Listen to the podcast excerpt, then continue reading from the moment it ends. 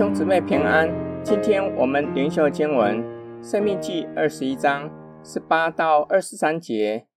人若有顽梗悖逆的儿子，不听从父母的话，他们虽惩治他，他仍不听从，父母就要抓住他，将他带到本城的城门，本城的长老那里，对长老说：“我们这儿子顽梗悖逆，不听从我们的话，是贪食好酒的人。”本城的众人就要用石头将他打死，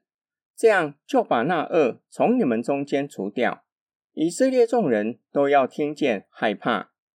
人若犯该死的罪，被治死了，你将他挂在木头上，他的尸首不可留在木头上过夜，必要当日将他葬埋，免得玷污了耶和华你神所赐你为业之地，因为被挂的人。是在神面前受咒诅的。十八到二十一节，以假设的语气说明，并不是以真实的事件作为案例。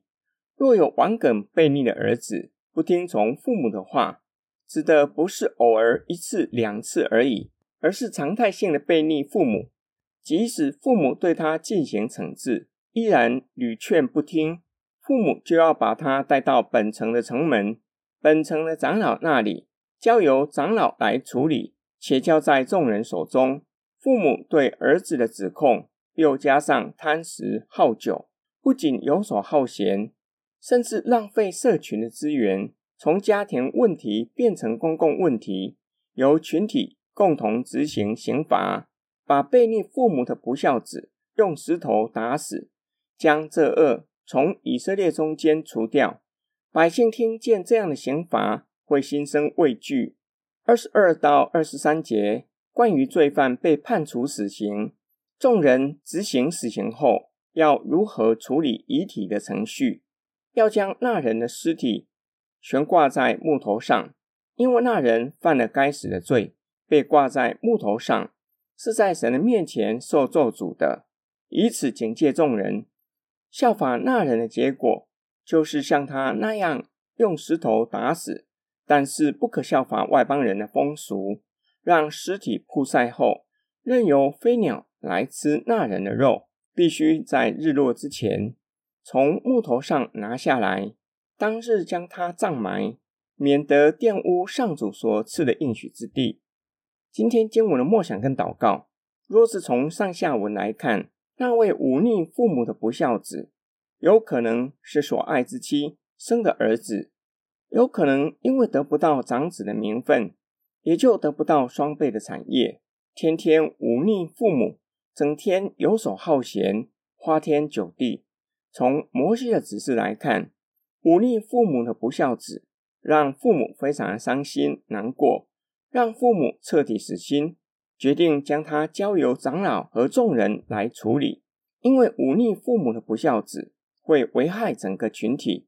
从前面的指示会发现，以色列个别家庭与群体的安定有密切的关系。保罗劝勉以弗所教会，做儿女的要孝敬父母，这是第一条带应许的诫命，使你得福，在世享长寿。表达的也是具有群体的面向，并且劝勉做父母的不要惹儿女的气，不要过分的严厉。或是反复无常，更是要培育他们的灵性，使儿女晓得敬畏神，爱拯救我们的主耶稣基督。保罗引用被挂的人是在神面前受咒诅的，说明主耶稣基督被挂在十字架上，代替我们承受刑罚，自己成了受咒诅的人，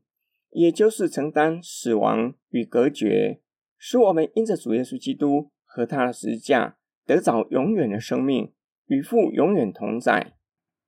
我们一起来祷告，亲爱天父上帝，我们为这个世代的家庭祷告，但愿每一个家庭都让主耶稣基督做全家的主，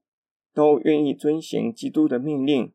甚愿每一个家庭都有基督的爱，使得全家都能够彼此相爱，在世上也能够享受与神同在的福乐。